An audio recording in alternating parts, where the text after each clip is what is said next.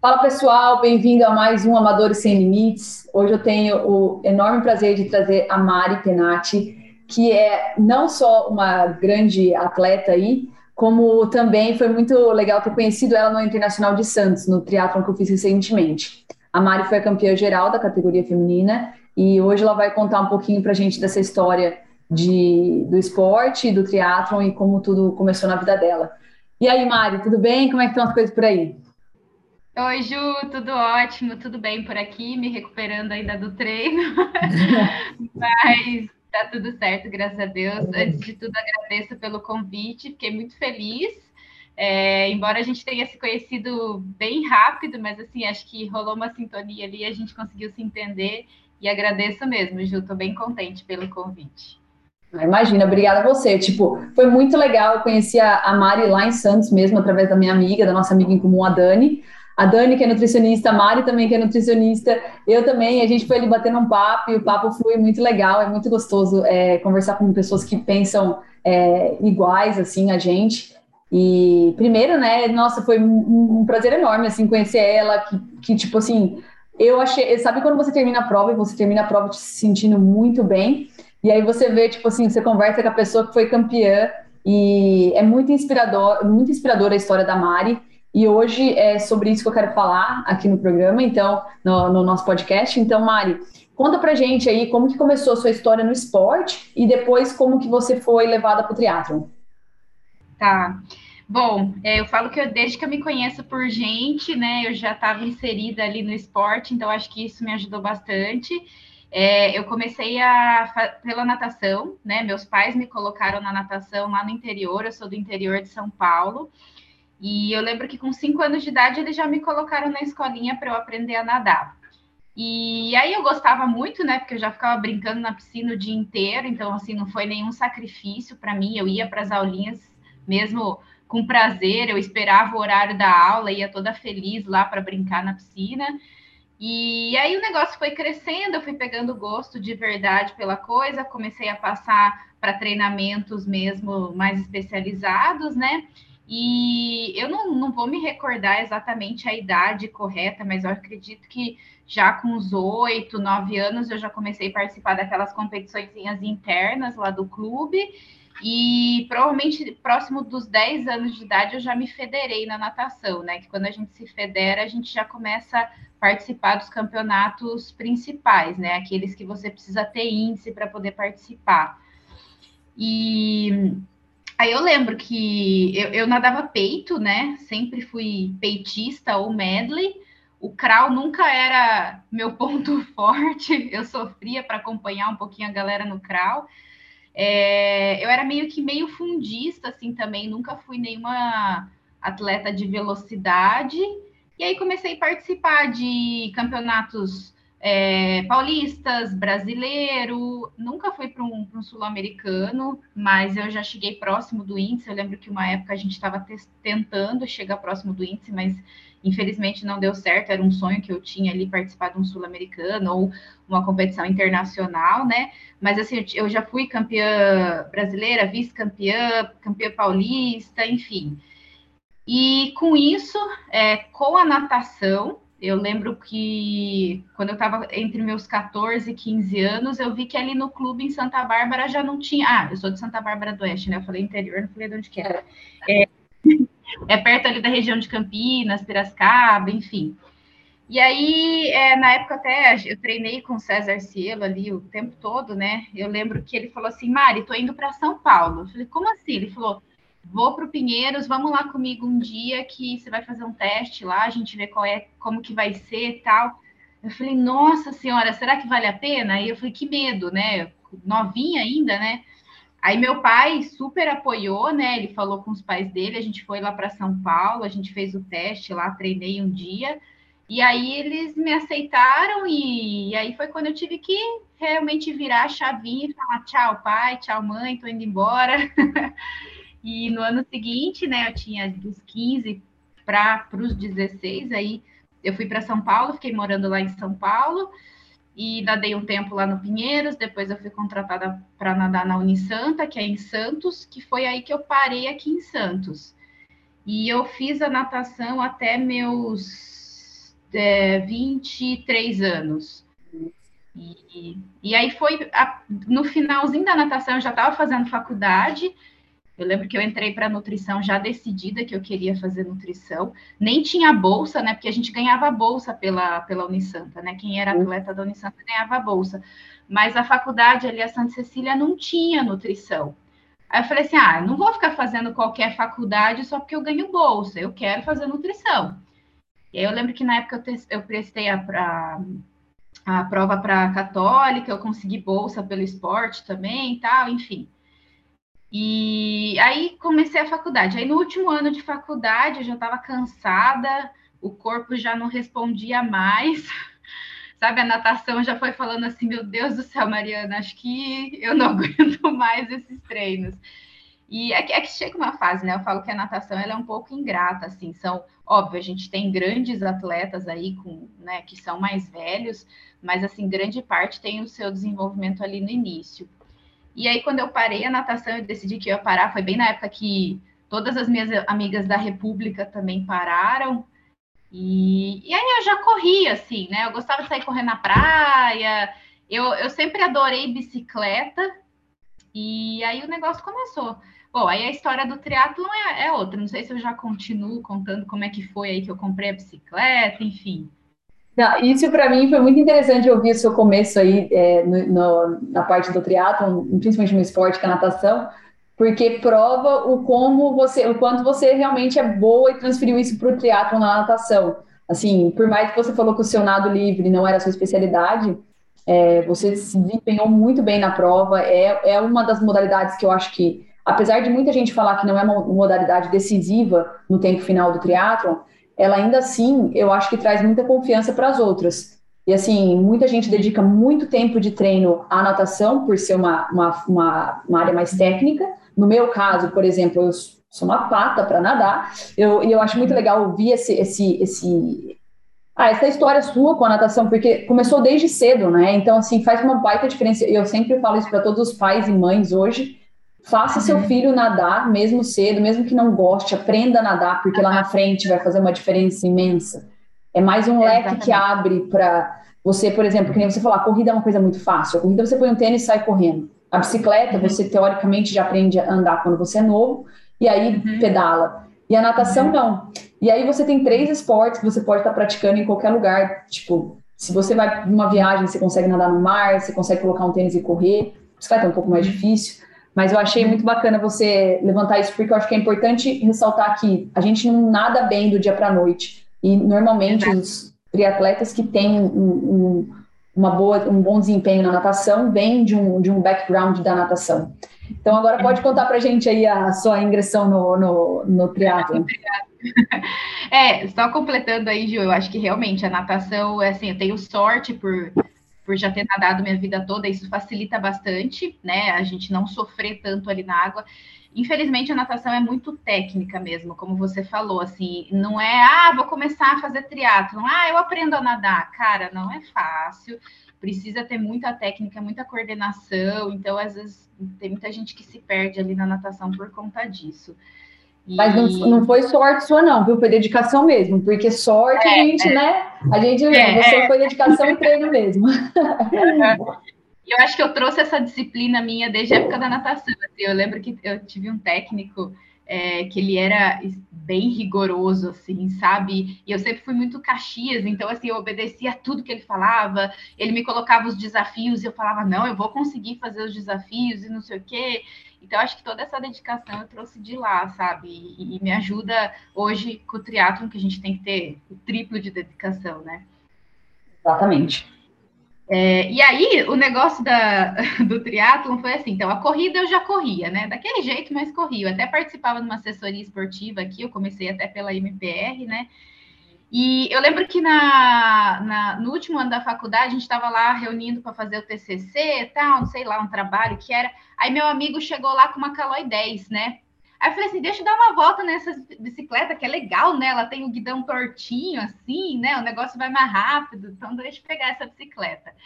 E aí eu peguei a bicicleta comecei a andar no bairro, assim, eu via que a velocidade ia muito rápido. Eu tinha essas barras fortes que a gente chama, né? Que eu andava no dia a dia com essas barras fortes, né?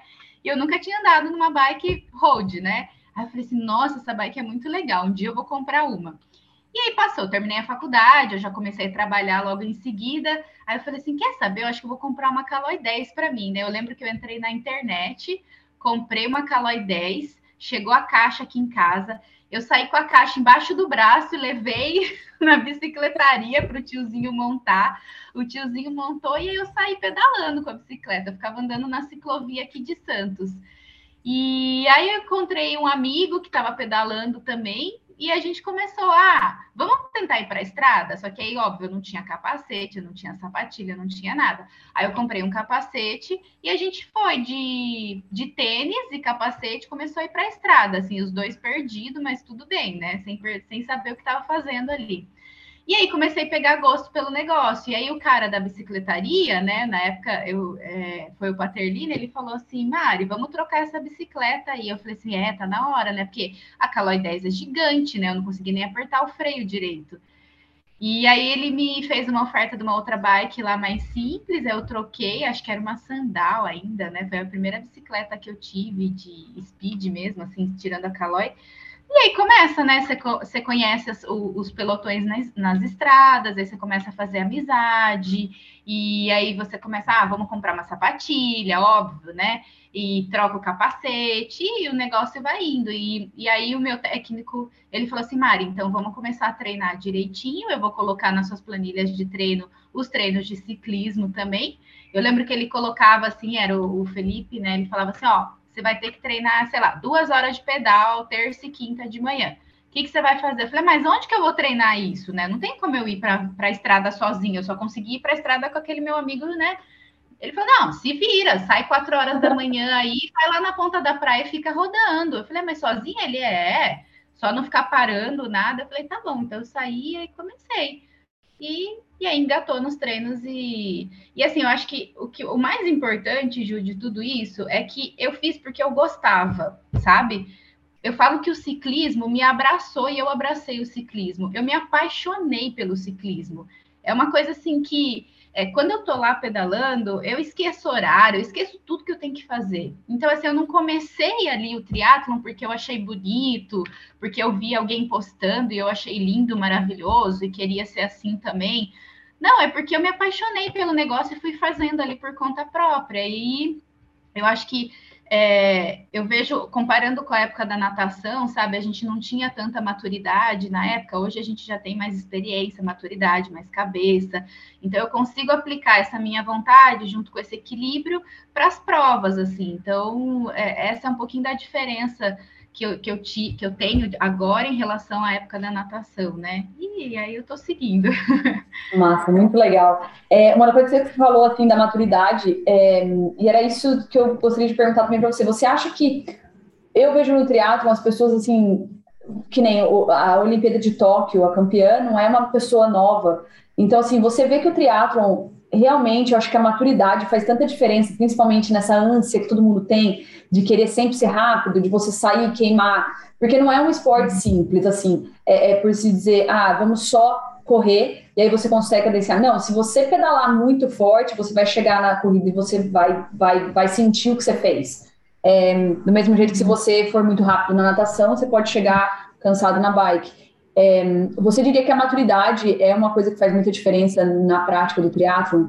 Porque eu, eu mesmo comecei a incluir na minha planilha bicicleta e, e, e natação no, em junho do ano passado. E óbvio que eu sofri com as consequências no começo em relação à organização, em relação a, a, a entender que tem dia que você vai treinar dois, três períodos, é, aprender a dar descanso, aprender que minha planilha não vai ser igual a da Mari, que já está treinando há 10 anos, né? E que, e que e eu comecei agora, que, eu, que todos os técnicos eles têm essa, esse discernimento e o medo também de contundir uma, de causar uma lesão. É, você acha que então essa maturidade faz diferença na, na, no resultado final, assim, no triatlo?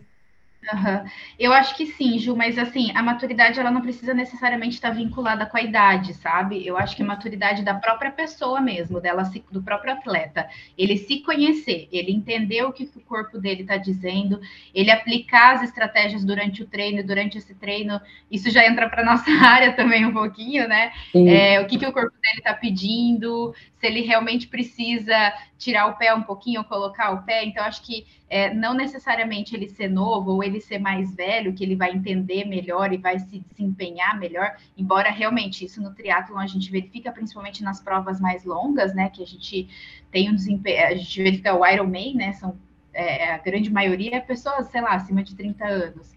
É, mas é o quanto que você consegue evoluir é, e aprender com as coisas que você teve ali, com tanto as coisas boas quanto ruins durante o treinamento. Então, eu acho que faz diferença sim, mas lembrando, não necessariamente sendo mais novo ou mais velho. Bacana. E, assim, falando de prova, você tem alguma prova em especial que você lembra que foi tipo assim? Eu sei que todas as provas marcam a gente de uma certa maneira, mas alguma prova especial que você lembra que você participou e qual foi o motivo que você tem? Você acha que foi a, a prova, uma prova muito especial para você? Uhum. Eu tenho, eu tenho o challenge que eu fiz em Floripa, que eu ganhei a prova. É, foi uma prova especial porque foi o primeiro 70.3 é, que eu consegui vencer. Assim, eu lembro que eu tinha, eu já tinha participado de três 70.3 e todos eles foram muito sofridos para mim, muito sofridos. É, primeiro porque eu não não estava bem preparada, eu fiz de hold, isso, caramba. Eu lembro que o meu primeiro 70.3 eu fiz com uma calóizinha que eu tinha, uma calói sprint hold. Nossa, eu sofri demais. Eu saí para correr, eu parecia um pato, eu não conseguia nem correr direito. E esse de e esse de Floripa, eu consegui uma TT emprestada da Thaís, né? Ela me emprestou. E foi especial porque assim, o pessoal da assessoria queria muito que eu fizesse. Então eles se reuniram, na época era da, da MPR ainda, né? Eles se reuniram e falaram: não, Mari, você vai ter tudo na prova, vai com Deus, que a gente vai estar tá torcendo por você, né? Então, eles prepararam tudo, fizeram a inscrição tal. E eu fui assim, sem entender como que seria a prova. Foi uma prova que não, não, não teve profissional, eles não colocaram profissional, então era assim, era geral mesmo. E eu lembro que eu saí da água, eu acho que eu já estava na frente na água, assim, tinham meninas fortes, mas eu ainda não conhecia, eu não tinha muita ideia de como que eram as meninas, né? E aí, na hora que eu subi na bike, eu falei assim, agora você faz força e, e aplica tudo que você tem feito ali no treino, né? E deu tudo certo, sabe? A torcida foi incrível. É, eu lembro que durante a corrida, assim, era um monte de gente gritando meu nome que eu nem sabia quem era, ainda mais que eu estava lá em Floripa, sabe? Eu falei assim, nossa, nem sei quem são essas pessoas, assim, e é muito legal. E essa foi uma prova muito especial para mim, porque eu, eu não, não esperava, marcou muito para mim. É, eu, eu me assustei um pouquinho justamente com a repercussão que teve essa prova. Eu lembro que quando eu cheguei, eu fiz a prova, eu cheguei no hotel é, o Mundo Tri, né, começou a postar um monte de foto, a campeã do challenge, não sei o que lá. Cara, eu peguei meu celular, assim, meu Instagram tinha mais de 150 solicitações de amizade, meu Instagram fechado, né? Falei, que isso, gente? Como assim? Então, e assim, foi mais por um, é, é, foi uma, um vencimento pessoal mesmo, sabe? Porque eu estava num ritmo de trabalho alucinante, como eu sempre fiquei, e eu só aprendi um pouco agora depois do meu acidente. E assim, eu trabalhando pra caramba, e sempre sozinha, né? Eu moro sozinha aqui, meus pais continuam no interior. E então, assim, foi um desafio pessoal mesmo, que eu falei assim, eu consegui. E, e eu queria um resultado óbvio para mim e também em agradecimento aos meus amigos, né? Que, tá, que acreditaram em mim, ao meu técnico acreditou em mim. E aí eu fiquei muito feliz, eu dediquei isso para eles e falei assim, ah, agora, agora eu vou começar a me dedicar mais a isso que eu estou gostando do negócio. Ai, que demais! E para essa prova de Floripa, você lembra assim mais ou menos quanto tempo que foi de preparo para ela? É, você falou já, né, que você realmente treinou muito firme, que você tinha uma rotina muito puxada com treino e trabalho. É, até queria que você falasse um pouquinho para gente como que é sua, uma rotina sua, assim, típica de um dia bem um dia que tem tipo três treinos ou um dia que é muito lotado, para o pessoal realmente ver que não é tão simples assim o treino, né? Que é importante é importante ter essa dedicação e essa, essa, essa organização. Uhum. É, então, eu não, eu não lembro exatamente, mas assim, eu lembro que o ciclismo meu sempre estava meio que em dia, assim, sabe? Porque, como eu falei, eu, eu sempre me apaixonei, desde o início eu me apaixonei pelo ciclismo, e assim, assim, chegava final de semana, é, eu saía com o pelotão do, dos meninos, né? Tinha o, o, pessoal mais velho aqui também, que inclusive foram eles que me ensinaram tudo, assim, sabe? O pessoal que, os ex-ciclistas que pedalam aqui, então, assim, eu só tenho que agradecer tudo por eles, eles que me ensinaram tudo. E assim, eu já estava com o ciclismo meio que em dia, porque eu nunca parava de treinar o ciclismo. Então, eu só fui focando um pouquinho mais uh, em alguns treinos mais específicos que eu fazia durante a semana e tal. E aí o que eu precisei melhorar um pouco foi a questão da corrida. Então eu comecei a fazer algumas corridas mais longas, é, comecei a fazer umas corridas extras no final de semana, que às vezes eu pegava sábado e domingo para pedalar, eu deixava a corrida para depois. Então eu, meio que direcionei um pouquinho melhor de acordo com o que meu técnico tinha passado para mim, né? É, mas assim, eu, eu, lembro que foi, tipo, não, te, não, chegou a ter uma preparação muito é, de muito tempo, porque foi meio assim, Mari, você vai fazer o challenge, tá? Beleza, então vamos fazer o challenge. E aí foi a inscrição meio que em cima da hora, assim. Mas deu tudo certo. Bacana. E uma coisa que você falou, né, que você é apaixonada pela, pela bicicleta. E, e aí eu peguei uma, eu achei uma reportagem aqui, e eu acho bem curioso é, perguntar isso aqui para você. Na reportagem fala assim: é, uma dos ciclistas que Mariana Penati foi uma das vítimas desse acidente na, com, de ciclismo na estrada. E essa reportagem é de junho do ano passado, né? É, e aqui fala: bati no guarda-rei e fraturei quatro costelas, sete vértebras, três cervicais e a clavícula direita. Mari, conta para mim aí um pouquinho sobre esse acidente, assim, é, mesmo você falando você fala ainda com uma paixão muito grande sobre a bicicleta, é, e vendo você performar do jeito que você performou no Internacional de Santos, é, em questão assim, de um ano depois desse acidente, menos de um ano, né, depois do acidente, conta para mim um pouquinho como é que foi. É, esse acidente foi um, um, susto assim na minha vida, mas é, conforme eu até tinha comentado, né, com você, eu, eu falo para todo mundo que foi um presente de Deus, por mais é, estranho que pareça a gente falar dessa forma, mas foi um presente de Deus, porque depois de tudo isso, é, eu pude enxergar muita coisa que eu não estava enxergando, né? É, a gente entra num, num, círculo vicioso na nossa vida e é o que eu comentei. Eu trabalhava, trabalhava, trabalhava, eu tinha que trabalhar, trabalhar, trabalhar, era 24 horas trabalhando. Bom, você sabe como que é a rotina nossa, né? A gente traz o nosso trabalho para dentro de casa. E justamente essa preocupação, tipo, eu moro sozinha, eu preciso me sustentar, eu sou autônoma, e aí chegava final de semana, eu continuava trabalhando e treinando. Então, assim, é, era a psica do treino e a psica do trabalho. Vida social, amigos, família, fica para segundo plano. É, então, eu, ele me ajudou a enxergar diversos é, fatores que hoje eu carrego comigo e eu peço a Deus que nunca me deixe esquecer dessas coisas que eu aprendi. É, e uma delas é o descanso.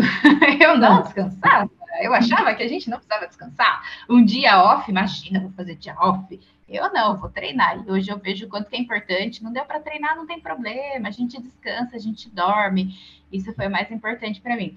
E esse acidente foi assim: a gente saía toda. Durante a semana, nossos treinos, a gente sai bem cedinho aqui de Santos, né, para poder voltar no horário de trabalho.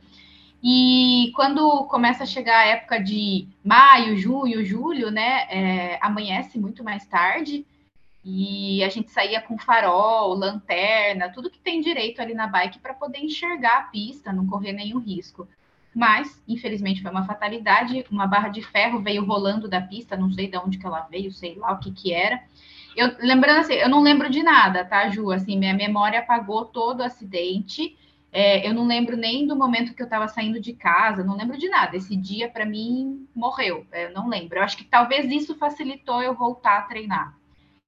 E aí o, o, o a gente estava num pelotão curto, assim, era é, pequeno, era mais ou menos umas seis, sete pessoas, eu não lembro. Todos amigos que estavam acostumados a pedalar, não era ninguém novo ali. E o menino da frente conseguiu desviar rápido e eu bati de frente com essa barra de ferro. É, eles falam que quando eu bati, minha bicicleta né, tombou para o lado direito, que eu bati no guarda-reio e depois me arrastei assim na pista. E aí teve, teve, essas consequências, né? Acabei, eu, eu raspei todo o meu lado direito do rosto, assim, na a minha orelha, né? Eu tive que fazer uma cirurgia plástica na orelha, porque arrancou um pedaço dela, raspou todo o meu pescoço, e aí foi onde atingiu as quatro costelas do lado direito, com impacto a coluna, né? Então teve a coluna torácica, foram sete fraturas, e a cervical foram três. E aí chamaram ambulância, vai lá para o pronto-socorro, aí depois do pronto-socorro eu falo que é, eu, só, eu saí dessa porque eu tenho anjos na minha vida, né? Então, assim, se não fossem meus amigos é, que estavam ali do meu lado, na, no momento tanto do acidente quanto depois, meus amigos médicos, nessa hora você não precisa, não, não adianta você ter dinheiro, não adianta você ter melhor plano de saúde, infelizmente, né? É, aqui você tem que ter uma influência ali dentro. Então, assim, meus amigos médicos que trabalhavam em hospital foram me ajudando. Ó, oh, Mari, vai transferir. Que eu fiquei quase o dia inteiro ali no pronto-socorro para me transferir, enfim. Aí foi uma semaninha ali na UTI, né? Porque como eu estava sem mobilidade de, de tronco, eu andava, minha perna não afetou nenhum movimento da minha perna, porque não atingiu medula, nada, graças a Deus mas eles me mantiveram na UTI por um tempo, porque eu não conseguia sentar, eu estava ainda tentando recuperar os movimentos para conseguir ter estabilidade para andar, eu não conseguia comer sozinha, ah, porque eu, fra eu fraturei minha clavícula, né, todo ciclista que cai fratura clavícula, né, quem não fratura. Então, eu não tinha o movimento do braço direito, ele estava totalmente enfaixado para tentar consolidar, e aí a enfermeira tinha que me dar comida, tal, enfim, Aí foi uma semana na UTI, depois mais duas semanas na enfermaria normal. E aí depois eu fui liberada, fiquei mais de três meses aí na casa de uma amiga minha, que é meu anjo da guarda. Eu não tenho nem palavras para falar o que essa amiga fez por mim. E ela me acudiu na casa dela, parou o trabalho dela para poder me, me, acudir. Óbvio, minha família estava por trás de tudo isso, é, mas assim, a gente, eu pedi para que meus pais não viessem na época do hospital, porque estava no pico da, da Covid, meus pais cuidam dos meus avós, né? Então eu falei assim: o que, que eles vão fazer aqui? Nada, óbvio, eles querem me ver, né? Mas eu estava muito preocupada com eles e com meus avós. Meus avós têm 90 anos. Eu falei assim, mãe, pai, tá tudo bem, eu tô no hospital, tem enfermeiro cuidando de mim, meus amigos estão aqui. Quando eu estiver bem, sair do hospital, aí vocês vão me visitar. Mas por enquanto, não quero vocês envolvidos nisso, porque imagina, se na semana seguinte eles voltam para casa, ah, seu vô com 95 anos de idade pegou Covid, eu não vou me perdoar nunca, sabe? Sim. E aí, né, aí por isso que eu falei da importância dos meus amigos. E aí, depois disso, aí, óbvio, eles foram visitar, aí com o tempo. Aí é todo um outro processo aí que teve do pós-acidente, mas eu fui seguindo tudo direitinho e não peguei trauma, Ju, não peguei ah. trauma.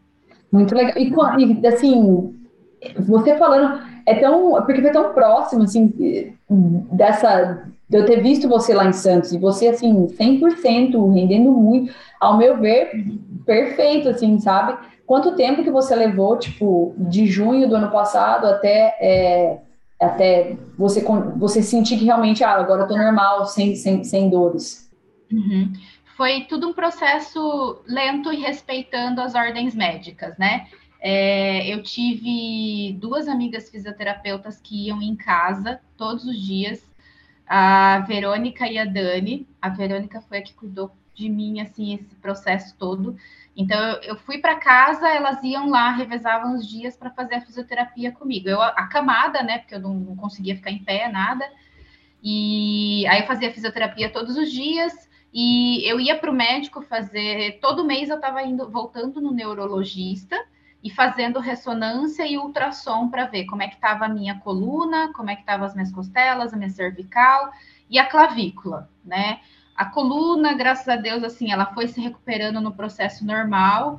É óbvio, né? Ela não fica 100% ali. Eu tive achatamento dos discos, perdi 2 centímetros de altura, tô mais baixinha. Eu falei, porra, isso eu não podia. Na hora que eu medi minha altura, eu pensei, ah, que sacanagem. Mas isso é de menos, né? Brincadeiras à parte. E aí eu fui fazendo todo esse processo certinho. Eu lembro que depois o médico falou assim: ó, agora, cada consulta que eu ia no médico e ele liberava uma coisinha a mais, para mim era uma vitória, eu chorava. No dia que ele falou assim: olha, você pode caminhar. Eu falei, jura que eu posso caminhar? Aí eu saía com aquele colete, a tipóia no braço e ficava caminhando na praia, igual uma toda tortinha ali, assim. Ah, mas eu ia caminhar toda feliz na praia. Aí depois ele falou assim: olha, já pode tirar a tipóia. Aí eu tirei a tipóia, eu, eu não conseguia comer, né? Eu não conseguia colocar o, o, o, garfo na boca, eu derrubava a comida, porque você perde movimento, né? É bizarro, assim. É, eu não conseguia amarrar o tênis, eu não conseguia baixar para amarrar o tênis. Minha amiga tinha que pôr o tênis para mim, ela tinha que dar banho para enfiar e depois me enxugar, colocar bermuda.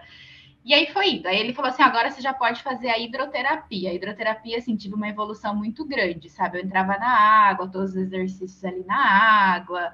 Aí depois da hidroterapia, ele falou: ó, já pode começar é, a fazer um pouco de pilates, né? Que pilates também foi o que me ajudou bastante.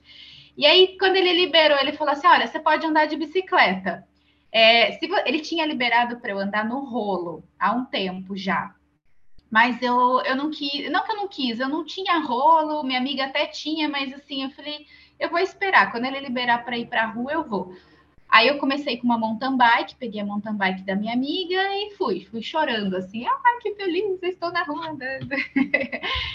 e, e aí eu respeitei todo esse processo, e depois ele falou assim, bom, agora você já pode ir. É, a corrida foi o último, Ju. Isso foi tudo um processo até novembro eu estava início de novembro eu não tinha eu não tinha voltado a correr ainda. Eu só caminhava pedalava e tentava nadar né? Porque meu braço não girava direito né? Por causa da clavícula. Não precisei fazer cirurgia na clavícula mas ela ainda é aberta até hoje. É, até final do ano que foi o último exame que eu fiz né? Ela estava aberta ainda mas eles falaram que isso ia ficar normal e depois se consolidava e a corrida foi a última, foi o que eu mais sofri para correr, por conta do impacto, o médico pediu um certo cuidado. A partir de novembro, eu voltei a correr. Eu já tinha ido para a estrada com a bicicleta. Eu lembro o primeiro dia que eu passei no local do acidente, assim, eu agradecer a Deus, fiz em nome do Pai, falei assim, obrigada, meu Deus, por me dar a oportunidade de estar aqui de novo, né? E não fiquei com medo, não fiquei com vontade de ir para casa, eu quis voltar e continuar treinando. E, e aí, assim, o médico ele falou para mim, Mari, até dezembro, até final do ano, você não vai fazer intensidade. Você vai sair para pedalar, você vai sair para correr. Minha amiga pegava no meu pé, minhas fisioterapeutas também pegavam no meu pé. Eu tô vendo que você fez. Aqui eu olhei no Strava, você fez um pouquinho mais de força. Ai, meu Deus, mas eu tava no meio do pelotão, não sei o quê. E então, assim, eu passei treinos e treinos me segurando, com muita vontade, mas me segurando. Eu sentia muitas dores musculares nas costas que com o tempo, o fortalecimento e o pilates foram melhorando, eu voltei para o treinamento funcional. O médico pediu, hoje em dia eu tenho que fazer todos os dias fortalecimento, então eu revezo entre funcional e pilates. E a partir de janeiro, ele falou: você já pode pôr intensidade, agora você pode fazer força. E aí foi quando eu falei assim, ah, agora. e aí, aí você solta tudo aquilo que está preso dentro de você, né? Aquela vontade. E aí eu voltei a treinar, fazendo força, intensidade.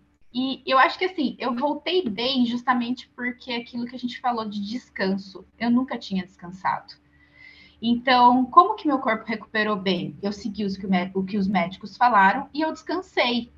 E eu descansei porque eu estava precisando descansar. E aí você volta com vontade, você volta com força, você volta com a musculatura, embora ainda fraca, mas boa para voltar. Então, acho que isso me ajudou nesse processo de, de voltar com os treinos mesmo e, e, a primeira competição que foi agora internacional, eu até falei pro, pro, pro doutor, né, Jorge, eu vou poder competir em fevereiro? Ele falou, pode, pode competir, fica tranquila. Eu falei assim, ah, seja que Deus quiser. E aí foi a primeira prova e deu tudo certo, graças a Deus. Nossa, se eu já era fã, entendeu? Fiquei fã número um agora. Não sei quem, não sei quem era fã número um, virou ele.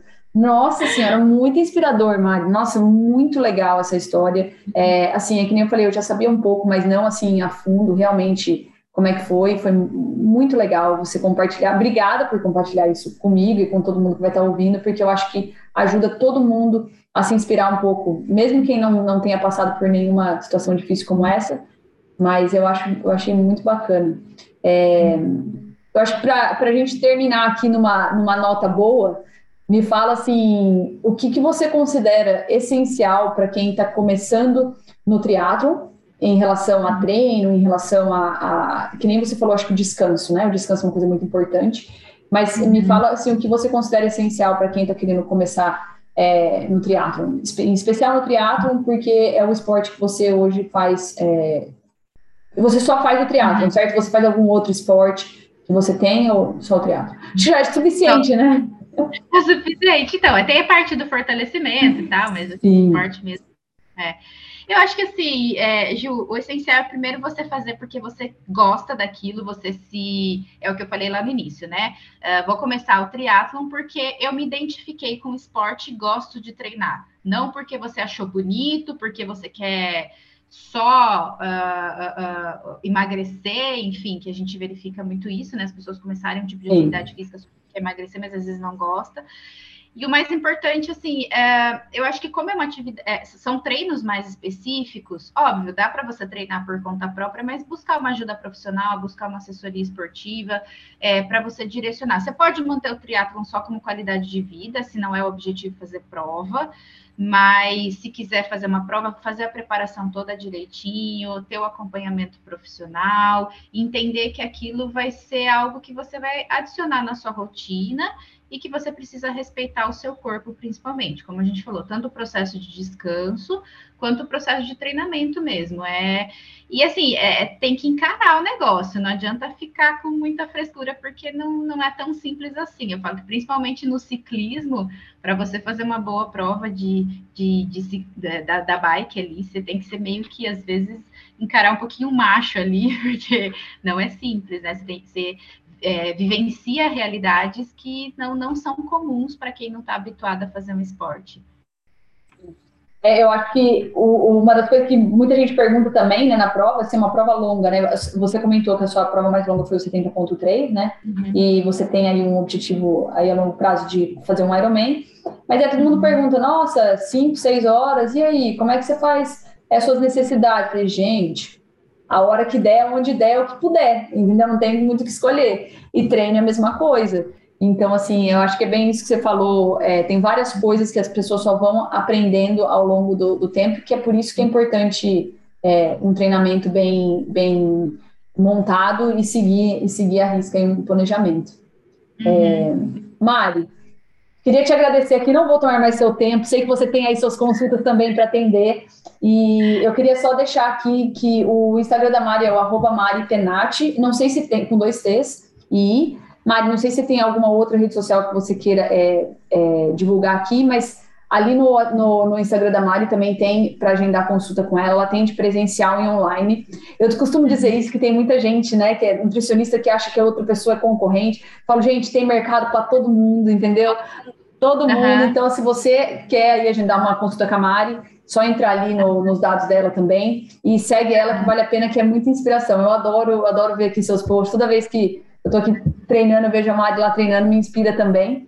E ainda mais ter conversado com você, foi um prazer imenso, viu? Muito obrigada. Imagina, Ju, eu que agradeço. É, eu tenho só esse Instagram, meu, Instagram pessoal e profissional. Eu não sou muito blogueira, não sou de ficar fazendo muita postagem, mas assim, eu procuro compartilhar os meus, meus treinamentos é, justamente para incentivar, enfim, e porque eu gosto. É, e assim, só aproveitando o gancho, a gente falou de, de, de pessoas que incentivam, isso eu tive durante o processo tanto meninas que também sofreram acidente vieram falar comigo, é, agradeço o apoio, a Luciana Haddad, ela foi incrível comigo também, meninos também que sofreram acidente, então assim, é, eu me inspiro nessas pessoas, admiro demais e agradeço todo o apoio, e, como eu já falei milhões de vezes, assim, as pessoas que estiveram do meu lado durante esse processo, meus amigos, eu vou ser eternamente grata. Eu não vou, não vou viver o suficiente para agradecer tudo que aconteceu e tudo que eles fizeram por mim. Foi incrível. Ah, muito bacana. Obrigada, viu, Mari? E a gente vai se falando. Eu que agradeço, Ju. Qualquer coisa, conta comigo. A gente marca uma outra live profissional aí. Combinado. Agora eu fico esperando você vir aqui para Irlanda. Pra... Eu quero ver você nadar nesse, nesse marzinho gostoso aqui, que eu sei que você vai tirar de letra. É bom que nem precisa fazer gelo. É, não precisa fazer gelo depois, já o ombro já vai estar tá bem, bem, bem geladinho já. Ai, Obrigada, Mari. Eu que agradeço, Ju.